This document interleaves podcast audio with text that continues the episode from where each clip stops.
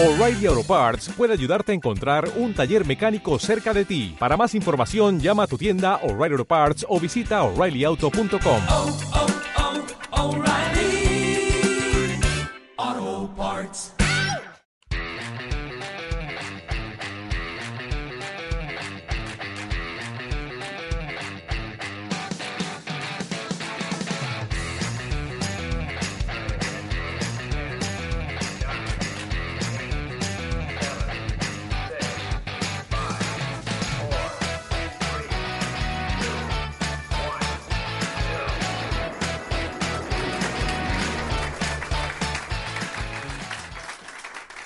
Hola, bienvenidos a Planeta M, un podcast semanal en formato tertulia sobre marketing digital, blogging y negocios online.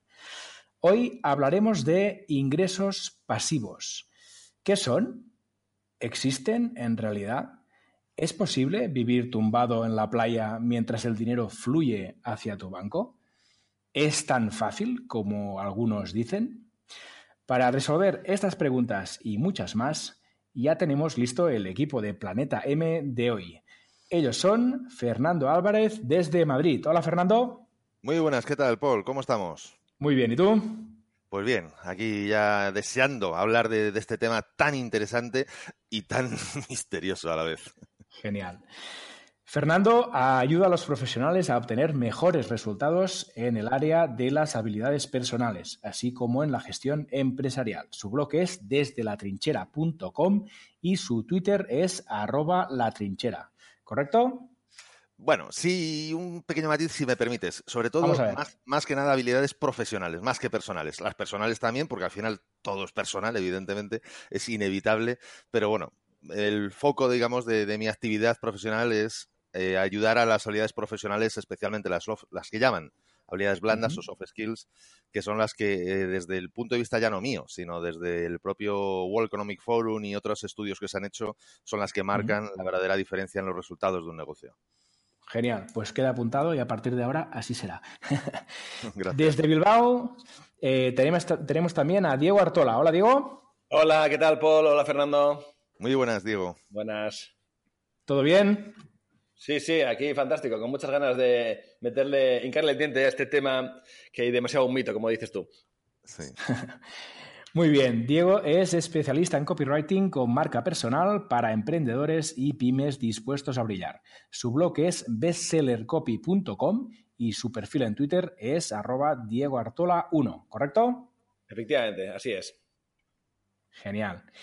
Y finalmente yo mismo, Paul Rodríguez desde Vic, consultor de negocios SaaS y responsable de marketing de facturadirecta.com. Mi blog es getbrisa.com y mi perfil en Twitter es arroba. Antes de empezar, recordarte que nos puedes escuchar en iVoox y ahora también en Apple Podcasts y que en ambas plataformas puedes suscribirte al podcast para tenerlo siempre disponible en tu móvil. Si además le das al me gusta, pues mejor que mejor, que nos hace mucha ilusión y nos ayudas a dar a conocer Planeta M. También nos puedes seguir en Twitter, nuestro perfil es arroba planetam7 y contactar con nosotros en planetampodcast.gmail.com. Bueno, ahora sí, vamos allá chicos. Vamos para allá. Adelante. Venga, quizá podríamos empezar hablando de qué son los ingresos pasivos. Y luego, además de debatir, me gustaría proponeros un pequeño ejercicio. Venga, va, ¿quién dispara? ¿Qué son los ingresos pasivos? Podemos preguntar, es como lo de los Reyes Magos, ¿existen los, ¿existen los Reyes Sí, Si me permites, Diego, yo creo que lleva razón Paul. Vamos a empezar, si te parece, por qué son o qué es lo que la gente interpreta y luego damos nuestra opinión porque opino, me parece que exactamente lo mismo que tú. De hecho, tengo ya hasta la, la definición de para mí en cuanto a si existen o no existen. Pues no sé, lo digo por, por tener todos un consenso, más que nada Sí, sí, de, sí, sí. de qué se Dale, supone dale, que son, ¿no? Pues, ataca. a ver, Empecemos por las bases. si, si me equivoco, me corregís o actualizáis o ampliáis lo que yo diga, pero vamos, entiendo que lo que todos entendemos que son ingresos pasivos son ese nivel o ese tipo de ingresos que tú tienes sin realizar ninguna actividad eh, física, intelectual, profesional, personal de ningún tipo. Es decir, por eso son realmente pasivos, porque tú ya has hecho algo, eso sí, algún día algo tienes que hacer para que eso empiece a generar y a partir de ese momento te quitas del medio y eso genera dinero solo digamos que esa es, digamos, entiendo que la máxima expresión de lo que son ingresos pasivos. Eh, ¿Estáis de acuerdo? Sí, sí, de acuerdo. Totalmente de acuerdo. Sí, sí, totalmente de acuerdo. Ganar dinero sin dar un palo al agua. Exactamente. Sí, sí, sí. Bueno, un poco lo que decía yo en la introducción, ¿no? Poder estar en la playa tumbado y que el, din- el dinero vaya fluyendo de forma natural y sin ningún esfuerzo hacia, hacia tu cuenta bancaria. Sí, sí, totalmente de Así acuerdo. es. Pero fíjate, justo cuando has dicho lo de la playa, y ahora Diego creo que es el momento que digamos eh, qué opinamos al respecto, mi opinión es muy clara y es que el ingreso pasivo solo existe en una circunstancia y es cuando estás tumbado, pero no en la playa, sino en el cementerio. Ahí es cuando es verdaderamente pasivo. No hay otra opción. Otra cosa es que lo puedas disfrutar, pero es pasivo. Sí o sí, es pasivo totalmente. No sé qué opináis. Bueno, a- sí puede existir, lo que pasa es que vamos a matizarlo mucho. Realmente cuando puedes vivir de él es cuando, mm, cuando puedes tener capital previo, cuando tienes una cantidad razonable entonces lo puedes... Yo estoy pensando en bolsa, por ejemplo. Ahí sí puede ser pasivo. Eh, tú lo, lo metes ahí a largo plazo y si es una compañía, digamos, buena, potente, fiable, que luego hay riesgo, luego puede quebrar, ¿no? Pero bueno, pongamos que lo pones en Apple o en Google, pues si lo pones a 10 años te va a dar dinero, ¿no? Lógicamente, pero claro, para poder meter tienes que haber generado antes, ¿no? O sea, con lo cual, eh, y luego puedes tener también alquiler, pues también lo puedes alquiler, pero bueno, al alquiler ya a lo mejor te puede dar algún tipo de, de trabajillo, de que te llama el inquilino y se me ha roto no sé qué. Pero bueno, puede ser pasivo. Lo que es, a lo mejor podríamos hablar de lo que son los pasivos en, eh, en- en marketing online, ¿no? Que se habla, es como una mitología todo, con todo que es automatizado, que parece que, vamos, que le das al botón de la churrería y sale todo, ¿no? O ¿hasta qué punto es verdad o no? O, o cómo puedes llegar a ese punto de máxima pasividad, por así decirlo, ¿no? Que sí es verdad que puedes llegar, pero claro, para llegar ahí eh, eh, te queda un camino largo, ¿no? De hecho, yo ayer, ayer estaba pensando un poco en, bueno, mm, eh, posibles casos de ingresos pasivos, ¿no? Para, para pensar si, si lo son o no lo son, o lo son en alguna medida, ¿no? Y de hecho, este es, el ejercicio que os quería proponer, que es pensar en distintos casos, ¿no? Y ver hasta qué punto son o no son ingresos pasivos y, y además si son ingresos pasivos que puedan permanecer en el tiempo, que, es, que este es otro tema, ¿no?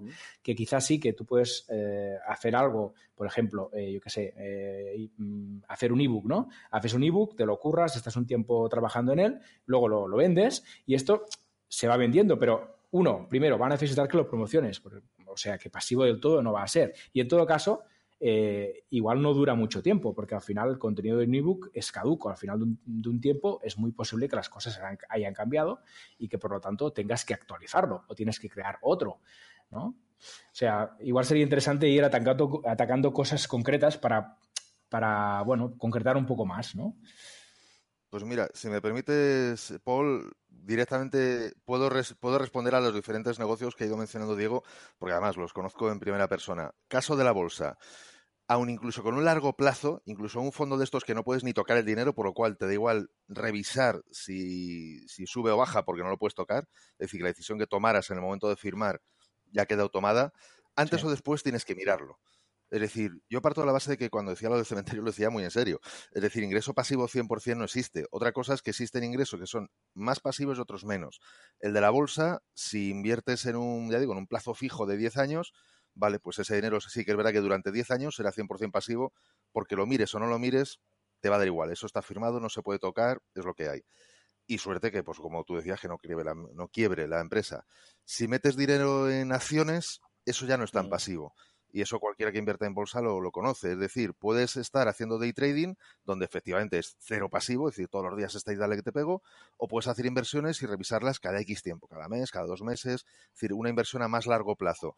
Pero aún así hay que revisarlo. ¿Por qué? Porque de repente Apple puede pinchar y a lo mejor es el momento de vender acciones y comprar en otro sitio, etcétera, ¿no?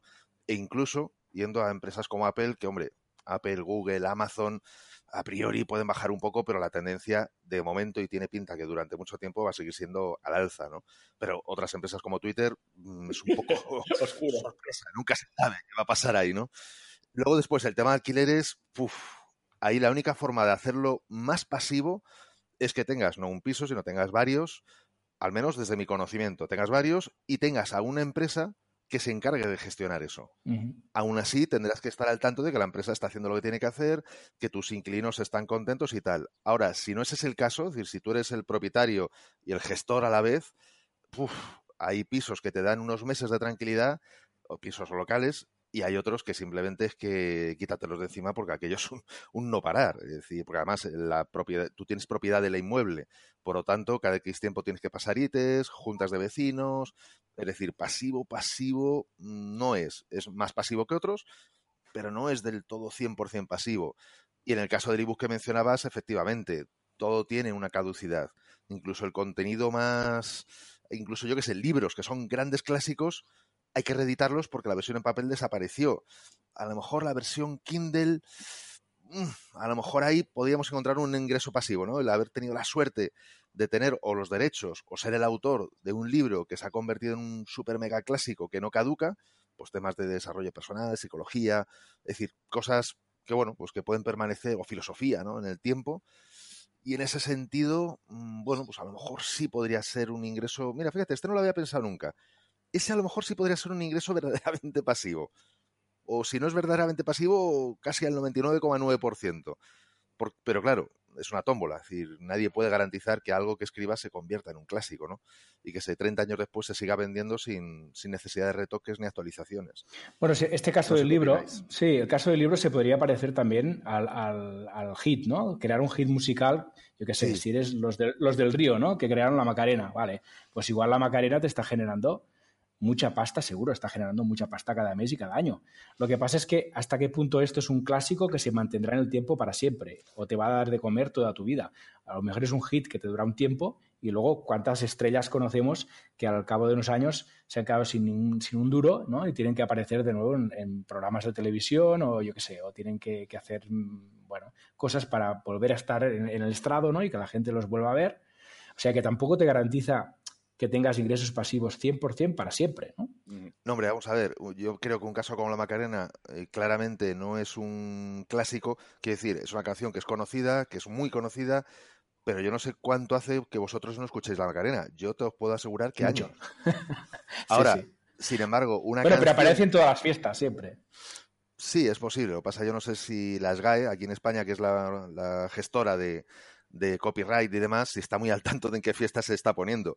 Ahora, canciones como When a Man Loves a Woman o My Girl, etcétera, que la canción del cantante original sigue escuchándose en miles de lugares, radios, televisiones y tal, y que además mogollón de cantantes nuevos la siguen versionando y reversionando, para mí eso sí sería un clásico, donde el autor o incluso cantante original puede estar muerto y más que muerto, pero los herederos seguirán ganando dinero además en estos casos a expuertas, como las canciones que como Michael Jackson, digamos. Es decir, las canciones de Michael Jackson, yo no sé en qué año dejarán de escucharse, aunque el hombre ya, ya falleció, es decir, pero uf, nunca seguramente. O Elvis Presley o los Beatles. es decir, da igual los años que pasen, eso está siguiendo y siguiendo. A lo mejor todavía les quedan otros 100, 200 años mínimo, ¿no?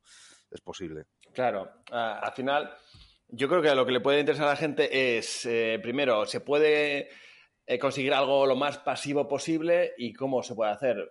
Y yo, primero, eh, sería bien... Mm, bueno, vamos a, vamos a animarles, ¿no? Después de decir que no hay, que no hay, vamos a, vamos, vamos, a animarles un poco. Vamos a intentarlo.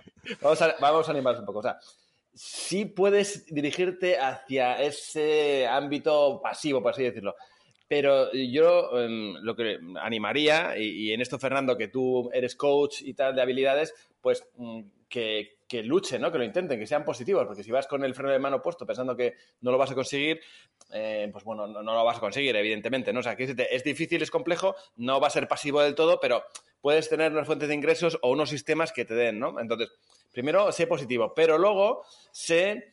Eh, lo mejor es que seas eh, pues realista, ¿no? Porque lo que se te vende en general, todo esto que ves en, en la nube y en la infoxicación de Internet, es que todo vas a estar en el Caribe o eh, mejor en el sureste asiático, en la playa, sin pegar un palo al agua y, de, genial, ¿no? Iba a decir eh, con EPM, pero bueno, vamos a decir, vamos, a lo mejor para que no me, para que no me Paul, vamos a decir eh, genial.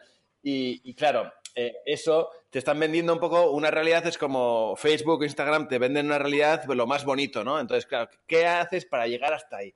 y yo creo que sería interesante hablar de qué haces para llegar hasta ahí o para llegar lo más cerca hasta ahí, porque, bueno, yo podría hablar de mi experiencia, que ahora mismo estoy lanzando un curso eh, ahora no es nada pasivo porque todavía no tengo, no lo he lanzado, bueno, lo lancé en beta, pero ¿cómo podría llegar a ser de esos cursos que lo tienes ya hecho y, bueno, pues no sé, que lo vendes en Evergreen, Evergreen es que lo dejas ahí para siempre y, te está dando dinero y a lo mejor no lo mueves mucho y bueno, pues, pues sí, pues eh, tienes ya la, publicidad un poco enfocada, los, los, los copies de los anuncios, la segmentación de los anuncios y de vez en cuando le das y, ya está. Eso sería como, digamos, a lo que todo el mundo, toda la gente que escucha y ve em, estos contenidos de, o, ve las redes, es lo que sueña, ¿no? Es como el dorado, ¿no? El, la fiebre del oro. Es, podemos llegar a, California y conseguir este oro, pues por lo menos hasta que hasta dónde podríamos llegar, ¿no? ¿Cómo podríamos llegar y sacarle el máximo partido? Entonces,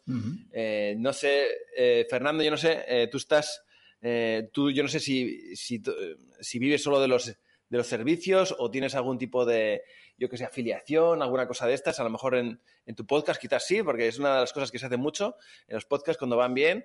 Meten, por ejemplo, afiliación, recomiendan algo y eso también es un poquito también pasivo, ¿no?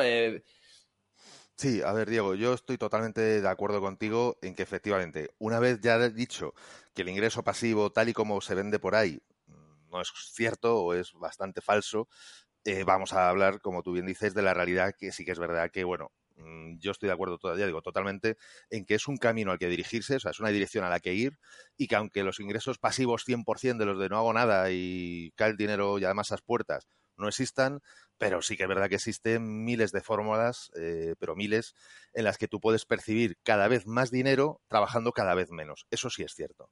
Y algunas de ellas, pues como bien decías, por ejemplo, puede ser el tema de afiliados, donde sí que es verdad que tienes que realizar un trabajo de promoción, pero es verdad que a veces simplemente mandan, si tienes una lista de correo, que eso ya no es un ingreso, o sea, eso no es un ingreso pasivo, eso es un trabajo muy activo, el, el tener y mantener una lista de correo, pero sí que es cierto que en un momento dado puedes hacer un mailing, de repente, ¡pum!, dos compran, y plaf, te sacas ahí, pues no sé, eh, depende de lo que estés promocionando, pues 200, 400, 1000 euros, lo que fuese. Y automáticamente tú has hecho un favor a esas personas que han comprado un producto que se entiende que les puede ir bien y tú has hecho otro favor al que ha producido el producto que tú no has producido, es decir, no has dedicado ni un solo minuto a producir todo un producto, que es producto o servicio, que evidentemente eso sí que tiene un coste, y te has llevado una generosa o más o menos generosa comisión. Hay otras muchas formas de generar ingresos pasivos, por ejemplo, el tema del network marketing. Lo que pasa es que aquí también, por ejemplo, en mi opinión, mi modesta opinión, creo que también hay bastante engaño, ¿no? Decir de que, nada, esto en tres días te, te forras. Y no es así. Si es verdad que en network marketing tú puedes ir generando ingresos de lo que otros van vendiendo, pero nuevamente, como si fuese una lista de correo, tienes que crear tu propia red, tienes que distribuir, o sea, perdón, gestionar, mantener y motivar a tu propia red para que siga generando. Ahora, es cierto que cuanto más vaya creciendo tu red, automáticamente menos necesitas tú trabajar para producir ese nivel de ingresos. Si trabajas más es porque vas a multiplicar todavía por más los ingresos. Por lo tanto, mm, bien. Y aparte llega un momento en que cuando haces ese tipo de cosas, en muchas ocasiones ya ni siquiera es trabajo, lo haces por puro deporte, porque te encanta y ya está. Que para mí, para mí, de verdad, ese es el verdadero ingreso pasivo. Es decir, cuando tú llenas tus horas de algo que disfrutas y encima eso que haces que disfrutas te genera beneficios económicos. Eso ya, vamos, para mí es un lujo. Sí, sí, sí. que es lo típico de dime cuál es tu hobby y ahora vamos a ver cómo podemos monetizar esto. O sea, si eso es posible, chapó. Te digo, hay muchas formas. Sí, sí. Ahora, por ejemplo, en el mundo del podcasting está empezando a utilizarse, la, está, bueno, ahora está muy focalizado el podcasting en ver cómo lógicamente se puede monetizar, porque hay un coste de producción, hay un coste de dedicación y esto de alguna manera hay que monetizarlo. Y una de las formas, por ejemplo, es conseguir sponsors de, bueno, pues desde publicidad que metas dentro del podcast hasta que tus propios oyentes paguen una cantidad muy pequeña al mes, a lo mejor dos euros, cinco euros, pero a cambio tú le das a lo mejor un contenido extra. Entonces, ¿qué ocurre? Que dice, bueno, pero tengo que hacer el contenido extra. Sí, pero si tú sigues aumentando tus oyentes, por el mismo esfuerzo que tú das el contenido extra hoy a 5, mañana se lo vas a dar a 100, pasado se lo vas a dar a 1000, por lo tanto, tu esfuerzo se mantiene, es el mismo, y sin embargo el ingreso se multiplica y por mucho. Hay otra forma, por ejemplo, que facilita mucho los ingresos pasivos. Mira, esto es un consejo que me dieron, pues allá yo creo que por el año 2000 y os lo voy a trasladar tal y como me lo contaron. El que me lo contó ya tenía su edad y lo vais a entender cuando ponga el ejemplo, ¿no? Dice, en la época en la que los discos duros se alquilaban, los discos duros de ordenador, hubo una época en la que se alquilaban, porque eran discos duros, pues a lo mejor 5 megas. Dice, hoy es absolutamente ridículo pensar en algo así. Y además esos discos duros ocupaban un buen espacio y pesaban lo que no estaba escrito, para 5 megas. Pero claro, costaban un riñón y las empresas, muchas empresas no se lo podían permitir en compra, lo tenían que alquilar. Entonces, ¿qué ocurría? Que había empresas que se dedicaban a alquilarlos por un precio muy bajo si el disco duro, pues yo que sé, pongamos que en euros, que en aquella época no había euros, pero bueno, si costara mil euros, pues se lo alquilaban a lo mejor por diez, por decir un ejemplo.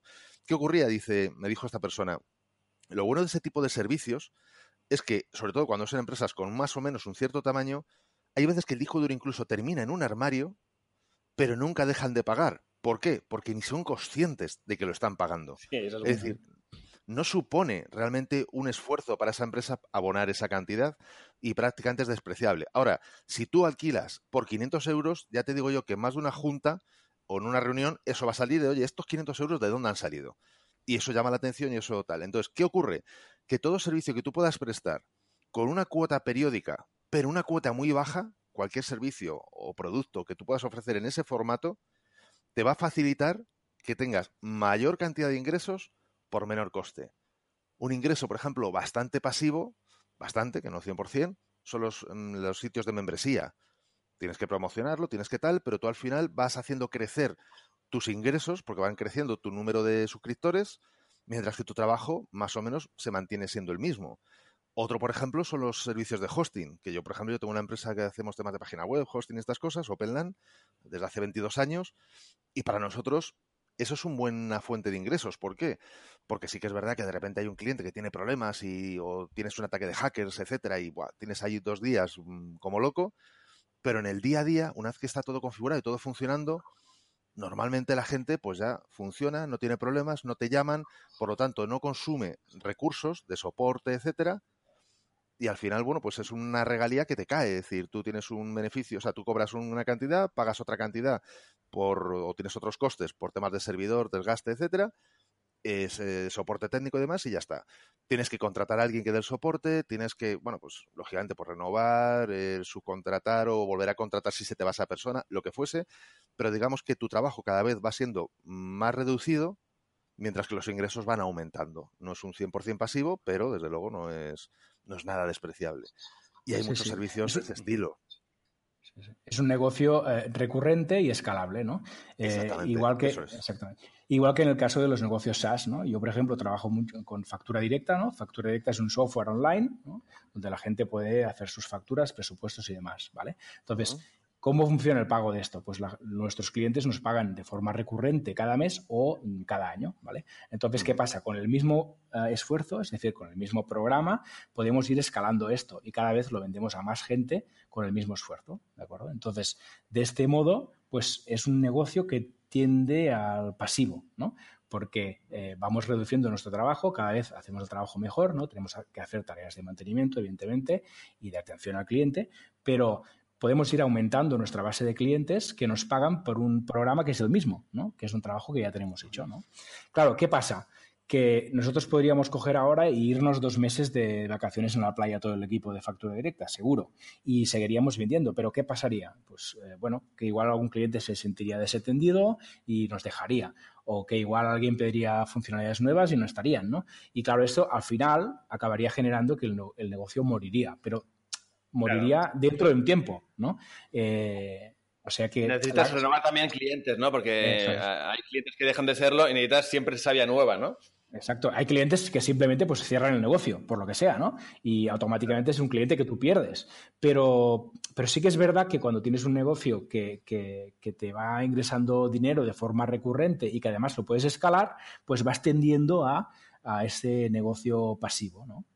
Con ingresos sí, luego aparte hay negocios, por ejemplo, como el que estás mencionando, el de tema de una aplicación que gestiona todo el tema de facturación, CRMs, RPs, este tipo de cosas que, por ejemplo, en ese sentido son muy diferentes a un hosting, en el que está la figura del cliente cautivo. Es decir, en un hosting tú coges los trastos y en dos minutos te has ido a otro hosting y has abandonado un proveedor y te vas a otro. Ahora, cuando tú tienes toda tu inteligencia de negocio o toda tu inteligencia de facturación en un soporte, en un sistema, trasladarlo a otro sitio tiene un coste gigante y a veces incluso ya no es el coste, sino que es que prácticamente hay que hacerlo a mano y volver a empezar de cero.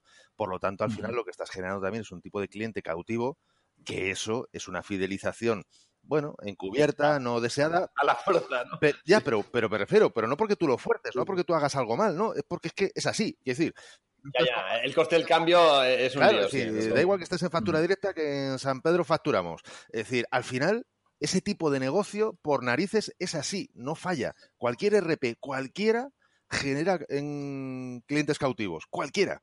Da igual. No, no es una cuestión de que, qué mala gente que, que genera clientes cautivos. No, es que el negocio es así, es por definición. Entonces, en ese sentido, también es una forma muy fácil de hacer un negocio muy escalable, porque al final la pérdida de clientes, pues como bien decías, o cierra o es difícil, muy gorda, la tienes que liar para que un cliente se te vaya. O sea, pero muy Sí, gorda sí, la a tienes ver, que liar. sí, sí, sí. si te duermes en, en los laureles mucho tiempo, pues evidentemente hay Sí, competencia, claro. porque normalmente estos productos tienen mucha competencia y Sí, si sí, no, No, no, no renuevas tus clientes, si no pones funcionalidades nuevas y demás, pues es fácil Mm. que al final, aunque cueste un esfuerzo, un cliente coja sus, tus trastos ¿no? y se vaya. Pero sí Claro. es verdad que es costoso para él, porque él tiene que hacer una inversión de tiempo y, y de dinero incluso en hacer este cambio, ¿no? Entonces, claro, hay una retención mucho mayor. ¿Qué pasa también, por ejemplo, con los desarrollos a medida y los mantenimientos? Tú cuando has hecho un desarrollo a medida para una empresa y luego ya estás en fase de mantenimiento o pequeñas mejoras, incluso muchas veces ese pequeño mantenimiento o mejoras lo puedes subcontratar. Cuando digo subcontratar, quiero decir o bien a una empresa externa o bien contratar en nómina a una persona y que lo vaya gestionando. Pero al final no deja de ser lo mismo. Tú metes un ingreso, tienes un gasto, te llevas en la diferencia, pero tu trabajo realmente es mínimo. ¿Por qué? Porque, bueno, pues es el día a día que tampoco, no es que sea 100% pasivo, pero bueno, es prácticamente. Es decir, porque el cliente tiene que depend depende de ti, porque, bueno, depende de la programación que se le ha hecho. Y en el mantenimiento no tienes por qué hacerlo el programador que ha ejecutado esa, esa programación, ¿no? Entonces, bueno, es otro formato de posible ingreso pasivo también, ¿no? A mí me parece interesante, eh, desde luego hay, hay modelos de negocio y a lo mejor tú encuentras una necesidad y entonces eres de los pocos que hay, o, bueno, que no seas de los pocos, pero bueno, hay demanda y entonces te contratan en, lo que estáis diciendo. Pero sí me gustaría comentar, es interesante, que todo esto, sobre todo cuando es un, nicho o un, sector ya, pues eh, como está, pasa ahora, que está todo saturado, que yo creo que empieza todo desde la marca personal. O sea, eh, ¿por qué te van a comprar a ti? Tú reco- recomiendas, primero tienes que tener una audiencia y luego tienes que tener esa autoridad y esa influencia donde tú, Fernando, por ejemplo, en tu audiencia, en tu podcast, en tu lista, digas, oye, a ver, eh, mira, acabo de conocer esto, eh, eh, me ha gustado mucho y te lo recomiendo. Eh, Claro, de- no es lo mismo que lo digas tú quizás, aunque, aunque, aunque lo diga otra persona, quizás está recomendando lo mismo, con el mismo enfoque, con el mismo argumento, y a ti te hacen caso y a otra persona no, la, no le hacen ni caso, ¿no? Entonces, eh, primero tienes que ganar esa autoridad, esa visibilidad y esa, mm, no sé, eh, eso, esa, esa capacidad para que entonces todo lo que hagas sea más fácil y puedas tener más lista y todo mm, te funciona tanto la- las recomendaciones como el hecho de poder vender cualquier cosa, por ejemplo, un ebook.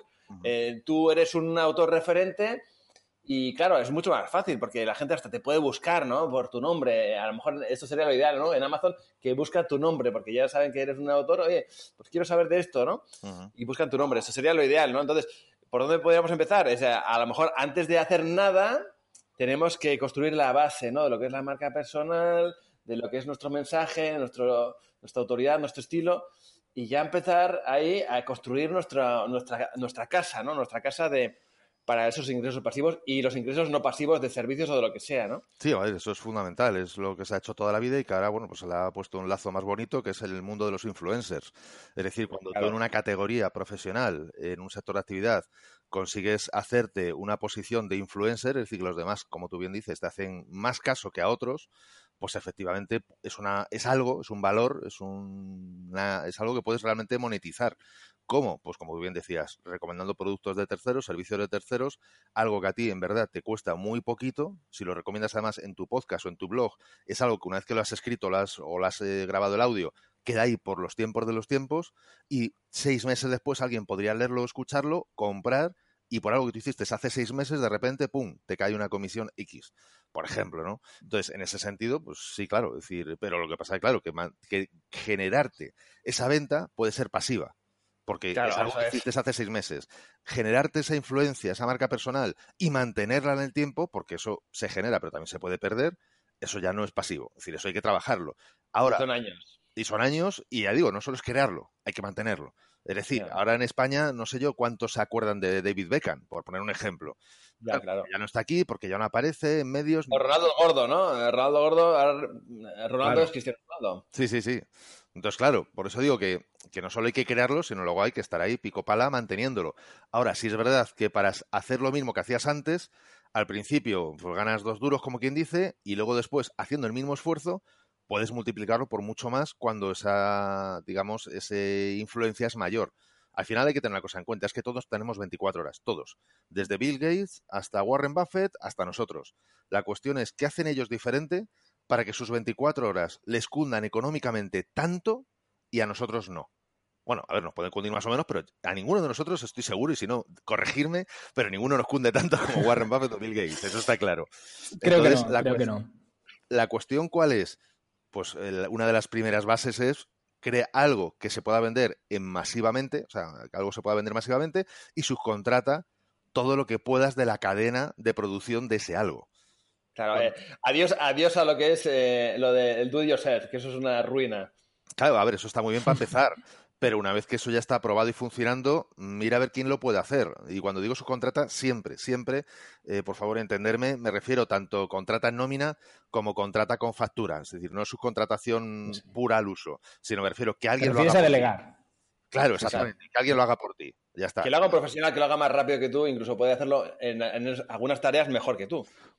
Puede ser que lo haga mejor, puede ser que lo haga peor. Lo importante es que el nivel de calidad es suficientemente válido para que el cliente esté satisfecho, tú no lo hagas y a ti te queda un margen. Ya está. Y si eso lo puedes hacer masivamente, mm, eso es lo más parecido a un ingreso pasivo. Como concepto. Luego ya depende ya del producto o servicio. Pero bueno, Paul, tú decías que tenías por ahí unas cuantas ideas de posibles ingresos. Pues venga, dispara. Sí, sí, de hecho. Danos, danos. De hecho, una de ellas e, es la que estabas comentando ahora, que es decir, eh, bueno, una forma de convertir tus ingresos en pasivos es delegar el trabajo. Es decir, si tú has logrado tener un negocio en el que puedas delegar en alguien que lleve este negocio, pues al final, bueno, tú te beneficias de todos los ingresos que te, van entrando. Pero sí es verdad que tampoco vas a poder dejarlo que funcione solo para siempre. También vas a tener que supervisar, también vas a tener que hacer un esfuerzo de ver cómo va el negocio y demás, ¿no? Pero bueno, quizás sería una forma, hacer crecer tu negocio y luego ir delegando trabajo a otras personas que te permitan pues convertir eso en casi pasivo. Sí, es lo que decíamos antes, el pasivo 100%, pues es posible que no exista, pero existen muchos formatos que se acercan unos más y otros menos a ese, a ese planteamiento, el de trabajo menos, gano más que para mí, ya digo, para mí esa es la dirección. Yo siempre eh, intento inculcar, digamos, el concepto de no persigas un objetivo, sino sigue una senda. Yo creo que el objetivo del ingreso pasivo puede ser correcto, incorrecto, falso, no falso, bueno, es muy discutible. Pero lo que no creo que sea nada discutible es la senda de busca una forma en la que trabajando menos puedas producir más. A nivel filosófico podríamos discutir eso mil veces, pero a nivel práctico esa es la tendencia de cualquier empresa y de cualquier profesional. Y si quieres estar en el mercado y competir, mm, no veo otro camino. Claro, al final hablamos de productividad. ¿no? O sea, que al final eh, los ingresos pasivos como tal, pues hay menos de los que son, o, te cuesta llegar a ese nivel, porque primero eh, hay que afinar muchas cosas, ¿no? Por ejemplo, voy a poner un ejemplo de ahora que se habla mucho de los infoproductos, ¿no? Ya estoy lanzando uno. Voy a poner un ejemplo para que la gente lo entienda, ¿no? Eh, bueno, yo lancé este, bueno, se llama Servicios Bestseller, eh, perdona, Paul, si hago un poquito esa No, no, no. Adelante, adelante, adelante. vale, no voy a hablar mucho más de él porque si no estaría abusando, ¿no? Del canal, ¿no? Eh, bueno, pues primero lo hice hace como, bueno, a principios de este año en plan fase beta a mi comunidad para ver si, se vende, si gusta y tal, y luego también para tener testimonios. Entonces, eh, son pruebas de valor. Lo que vende son las pruebas de valor. Gente que le ha gustado, ha conseguido resultados y, bueno, lo puedes demostrar, lo puedes enseñar, ¿no? Entonces, primero lo vendes eh, y además un poco validas a ver si se puede empezar a vender. Luego ya dices, bueno, pues eh, lo he podido vender en mi comunidad, pero en mi comunidad también tiene cierta trampa porque te conocen y entonces a lo mejor a lo mejor vendes con mucha más facilidad. Ahora, si quiero que sea rentable o que tenga los, los ingresos que a mí me gustaría, tengo que abrir mercado, tengo que ir a más, tengo que ir a un paso más allá, ir a gente que me conoce menos o que no me conoce nada, porque quiero llegar a ciertas ventas. Entonces, ¿qué hago? Entonces ya cojo y hago publicidad. Y ahí está la madre del cordero, porque y es el momento de la, de la verdad realmente, porque ahí es donde mm, se vende o no se vende, y ahí es donde te enseña muchas cosas. Ahí lo que has hecho hasta ahora ha sido lo fácil, ha sido como se puede llegar a vender. Ahora voy a ver si se vende. Después ya os contaré eh, cómo me va, pero después ahí habrá que tomar decisiones. Eh, a lo mejor lo has segmentado mal, a lo mejor lo has dirigido mal a un público equivocado, o a lo mejor no le has dado lo que quieres, o a lo mejor ha sido el mensaje, o a lo mejor te ha ido bien, pero puedes corregir cosas. Luego ya viene la siguiente fase de eh, sigo con ello, lo aparco o qué cambios le doy. Pero como veis, ya lleva un año y si quieres eso, antes de nada, y lo, mejor de todo, lo recomendable es que no produzcas nada antes de que por lo menos hayas vendido en fase beta, porque si no es mucho, mucho trabajo, muchos vídeos que te los puedes comer con patatas. Entonces ya eh, pierdes dinero por, por, la publicidad, pierdes dinero por el tiempo que has dedicado, por todos los recursos y por lo que has dejado de trabajar. Con lo cual veis que es un proceso y que, vamos, que, cuesta y que, y luego que no hay garantías, ¿no? Que siempre hay un riesgo, ¿no? O sea, que, para llegar ahí eh, puedes puedes pegarte un trompazo, entre comillas. hay, hay riesgo de, cierta pérdida, pero, pero bueno, luego al final acabas ganando porque, mm, no sé, aunque te equivoques, aunque no vaya como tú esperas, siempre vas a conseguir visibilidad, siempre vas a, siempre vas a estar un poco ahí como de referencia, ¿no? Porque lo más peligroso es no hacer nada. Eh, eso, desde luego, pues te mata lentamente. Mm. Sí, sí. es muy interesante lo que estás contando, sí, sí. Muy interesante porque además la cosa es que igual luego cuando cuelgues tu curso en, tu página, ¿no? Eh, alguien puede acceder a ella y pensar que, mira, pues Diego está viviendo este curso y no hace nada, ¿no? Y viene muy bien oír una experiencia real, ¿no? De, qué es lo que te ha costado generar ese curso, cuántos recursos has, tenido que poner, eh, la inversión de tu tiempo y dinero que has hecho para conseguir tener este curso, ¿no? Y además el trabajo que tiene de día a día de, atención a tus alumnos, de promoción de este curso y demás, ¿no? Que la gente no se quede con, la punta del iceberg, que es ver el curso publicado y que esto genera un dinero. Que sí, es así, pero detrás hay todo un, un trabajo previo y durante, que es muy importante, ¿no? Claro, y luego durante, eh, lo que has dicho tú, que tienes que atenderles, que hay quejas, oye, que no me llega tal, hay sistemas que fallan. Luego el día a día de la gestión, ¿no? Pues tienes un grupo de Facebook y quieres que la atención sea buena. Claro, luego cuando el curso crece y, te va muy bien y entonces llegas a esa al momento pues deseado, ¿no? Que pues vendes como churros, pues evidentemente ya no puedes estar tú presencial porque, mm, porque tienes otras cosas que hacer y, tienes que escalar y delegar, ¿no? Pero bueno, benditos problemas, ¿no? Pero claro, cuando estás al principio lo tienes que echar más al resto. También como cuando empiezas con los servicios, tus primeros clientes es como que son como tus hijos que dices, no, les voy a mimar tanto para que me recomienden, para que no sé qué, para... Bueno, pues claro, luego cuando tienes mogollón, pues ya es una, un, un trato más, un poco, pues, más automatizado, no automatizado, pero más en proceso, ¿no? De, bueno, tengo estos plazos, voy a hacer esto, eh, oye, tengo una sesión preventa, va a ser 25 minutos, 25 minutos, no te voy a estar contigo una hora, ¿por qué no? Porque, porque no me da vida, pero bueno, eso también pasa con los infoproductos y con los pasivos, ¿no? Que al principio, pues tienes que, que invertir dinero, tiempo, más esfuerzo, y bueno, pues eso es lo que hay. Hombre, yo creo que también vamos a ver, estos son negocios y el negocio tiene un nivel de riesgo. Lo que no podemos ya querer, que es que yo creo que ya es la vuelta de rosca ya tres veces pasada, y es queremos ingresos pasivos, 100% pasivos, sin arriesgar nada y si es posible sin tener que generar ni crear nada. Hombre, ya quiero decir que, que, incluso para que te toque la lotería tienes que gastarte los euros que cuesta comprar el décimo. O sea, hay un mínimo, ¿no? O sea, lo otro está muy bien, pero de verdad, por favor, si alguien lo descubre, mm, que yo no digo que no sea posible, pero que nos lo comparta. O sea, yo también quiero, ¿sabes? decir, Lourdes, Lourdes, eh, hay un ingreso pasivo ahí muy bueno. Pero hay que ir hasta Lourdes también, o sea, que, Lourdes no viene a ti. Oye, que a lo mejor hay, y los, los que viven en Lourdes, que, ¿eh? Sí, eso sí, mira, ahí, ahí le has dado, ahí le has dado. Pero vamos, no sé, no les he visto con grandes ingresos pasivos allí, no sé, no sé. A lo mejor me equivoco, ¿no? Pero vamos, sí, yo creo que al final muchas veces se nos va un poco el norte en cuanto a allá, bueno, pues querer tocar un botón o incluso que lo toque otro, ¿no? Y que nos caiga a nosotros todo el beneficio de eso, ¿no? Es decir, hombre, unos mínimos hay que hacer y un mínimo de riesgo hay que correr. Lo que pasa que también yo creo que ahora mismo somos poco conscientes de lo que es arriesgar Es decir, vivimos en un mundo en el que al alcance de la mano tienes de todo, en el que montas una tienda online por tres puñeteros euros, o sea, por, por nada. O sea, la montas incluso gratis y en algunos casos, y es que no hace ni tantos años, estamos hablando de 20 años, que es que no estamos hablando de más, montar una tienda, mm, primero no era online, porque no existía la opción de montar una tienda online hace 20 años, montar una tienda presencial, uf, o sea, es que ya solamente el local, no sé qué, decir que es que cuando ahora hablamos de riesgo, sinceramente, y con permiso y sin ofender a nadie, yo me río. Sí. Es decir, ahora mismo no estamos hablando de riesgo, estamos hablando de, de, tío, quítatelo de tres cafés o de cuatro copas y mételo en ese negocio. O sea, es que, es que no es riesgo ni es nada. O sea, que Claro, se juega mucho con, con el tema este de neuromarketing, eh, los, los estímulos de inmediato, la gratitud inmediata, fácil y rápido, ¿no? Entonces, eh, te venden tanto, te lo machacan tanto que al final te lo acabas creyendo, ¿no? Entonces, eh, todo el mundo lo puede hacer, tú vales para eso, tú vales para todo, tú te vas a hacer rico.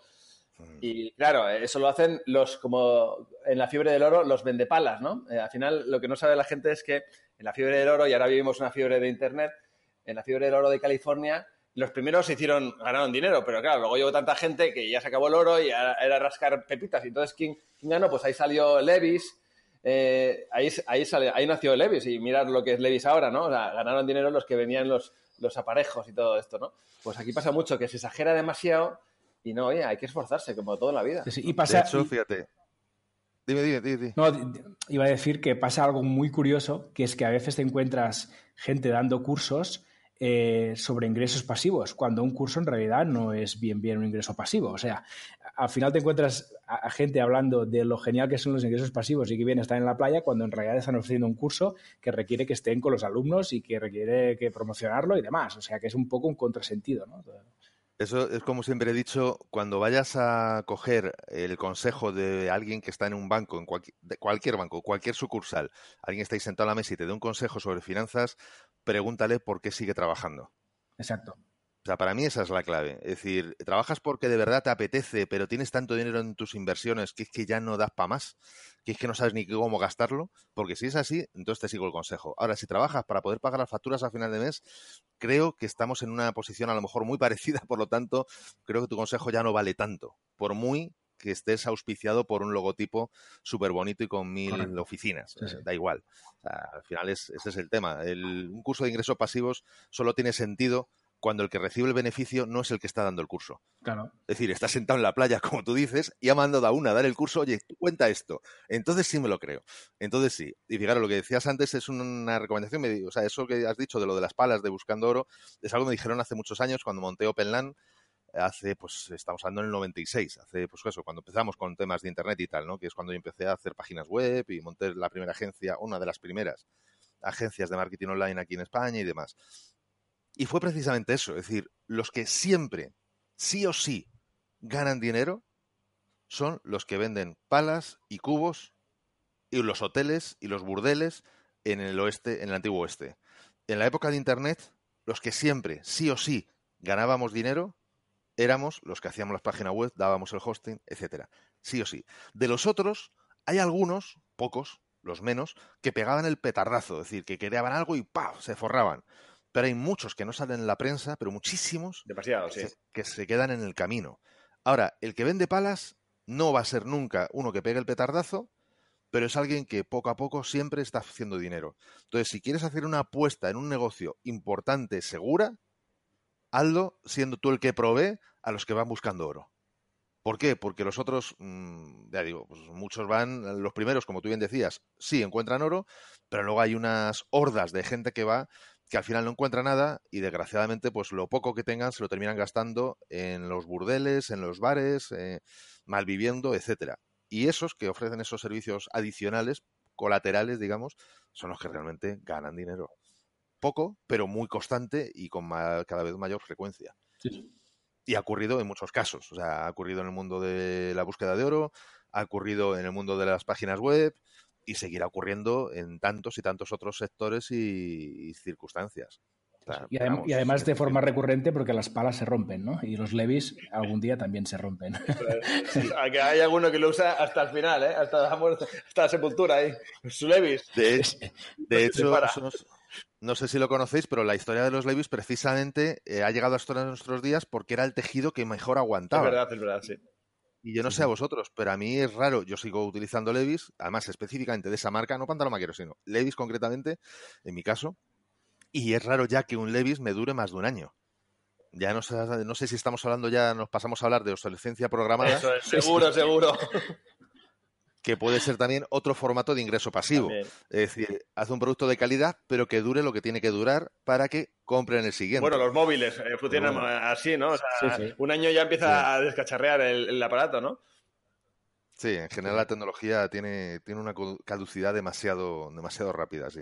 Sí. Y ahora eh, os quería sacar aquí un, un par de, de cosas más, a ver, a ver qué pensáis, ¿no? Eh, los blogs que, que consiguen posicionarse, o webs que consiguen posicionarse muy bien en un determinado nicho de SEO, ¿no?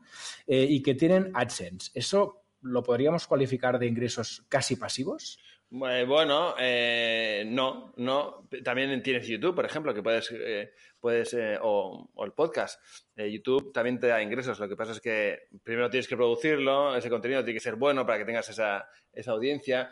Eh, yo creo que ya, me imagino que, bueno, no soy un experto, pero el SEO cada vez es más difícil en el sentido de que ya Google, pues, mm, controla mucho más el tema de, eh, pues, del nivel de calidad que tiene que gustar, mide, pues, el tiempo de permanencia, o sea, ya no es como el viejo SEO que, que te manejabas muy bien con las palabras clave y con los enlaces y tal, y a lo mejor ponías un churro ahí y ya está, ¿no? Ahora tienes que tener un buen, no sé, no diría que a lo mejor un buen copy, pero bueno, un redactor solvente, ¿no? No, no ser eh, un, un, eh, un sobrino que te lo hace, ¿no? O lo que sea. Con lo cual, al final es todo igual. Además, esas cosas eh, necesitas mucha audiencia.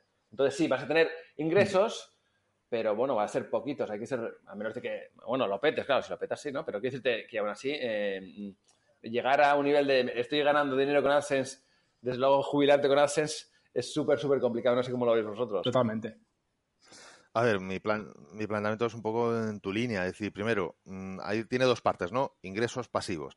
Primero, con AdSense el concepto de ingresos es absolutamente relativo. Es decir, tienes que hablar de, pero de miles o de millones de audiencia para que eso se pueda considerar verdaderamente un ingreso. O sea, AdSense da muy poca rentabilidad, pero muy poca.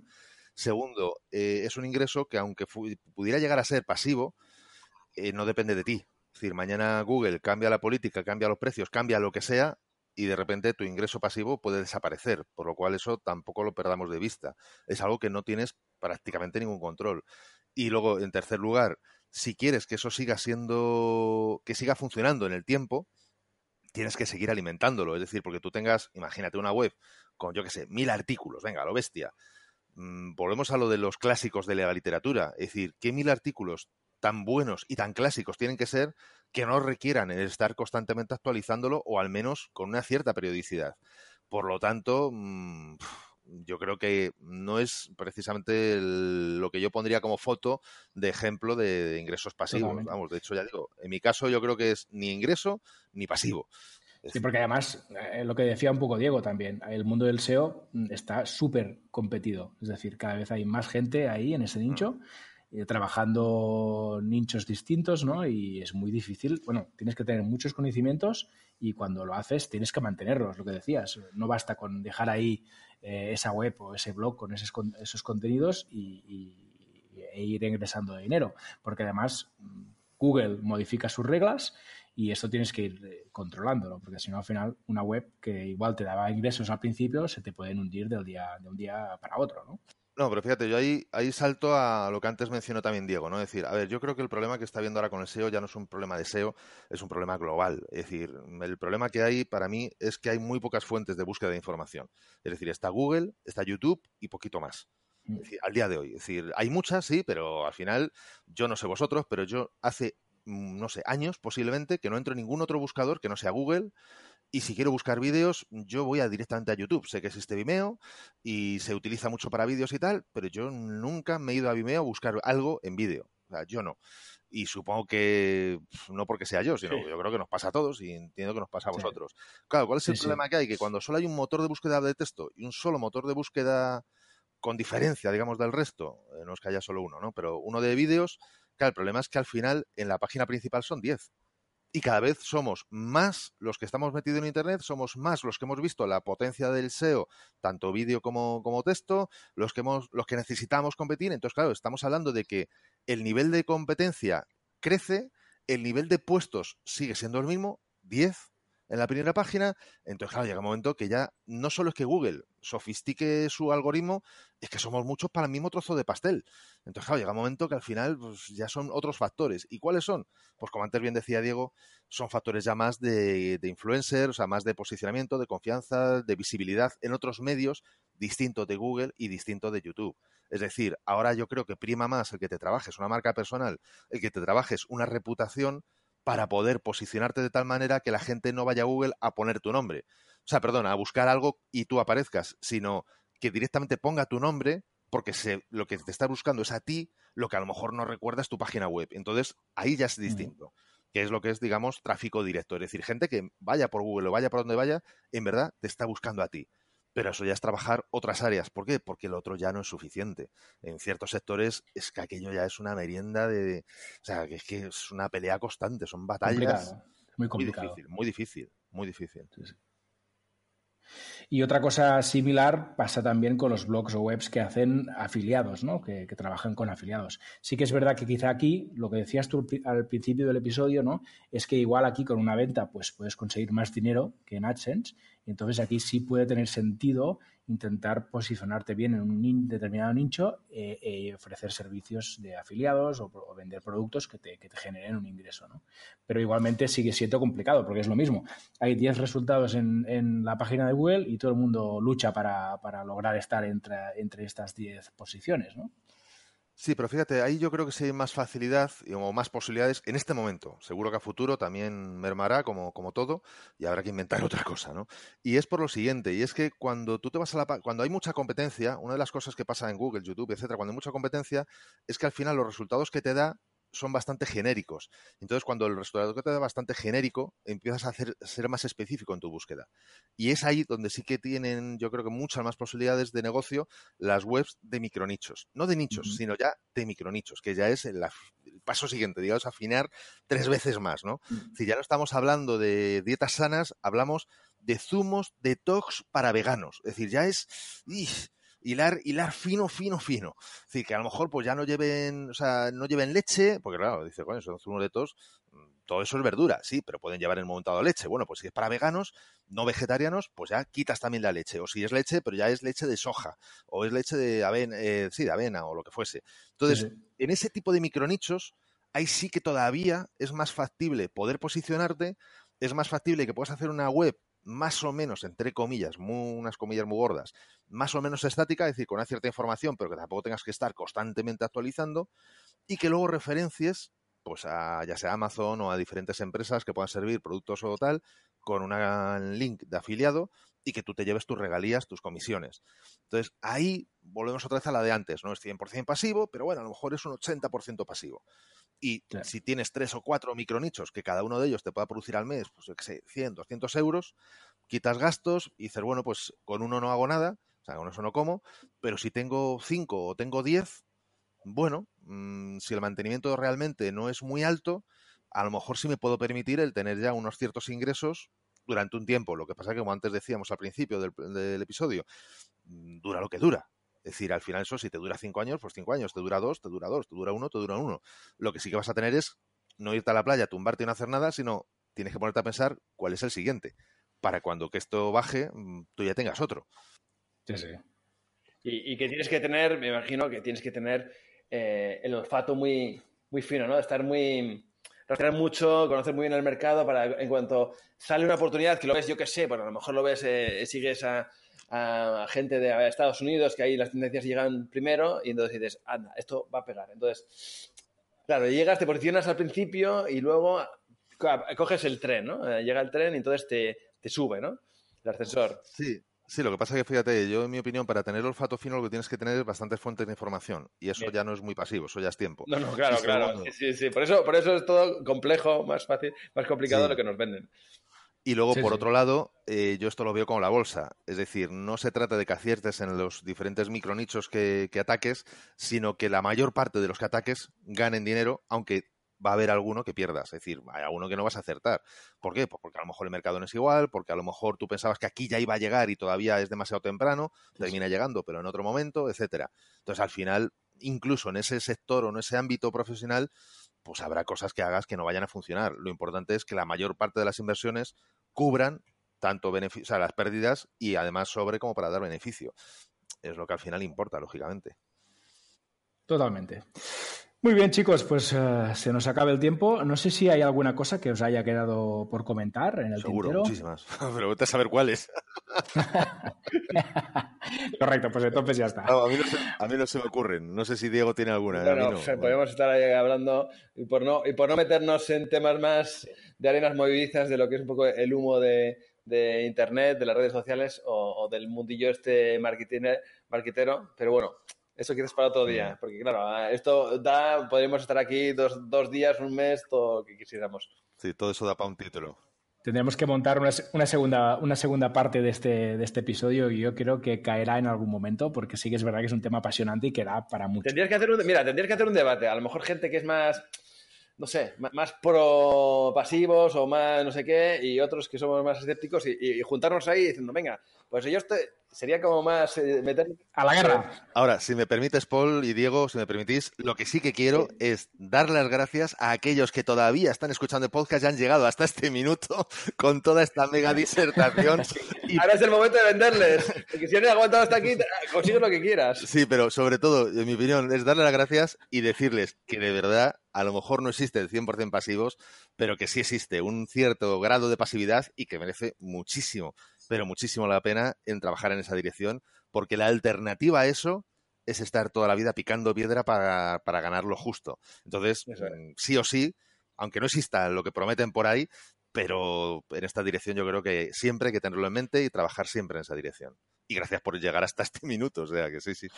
Pues me parece una forma genial de terminar el episodio. Muchas gracias, Fernando. Un placer.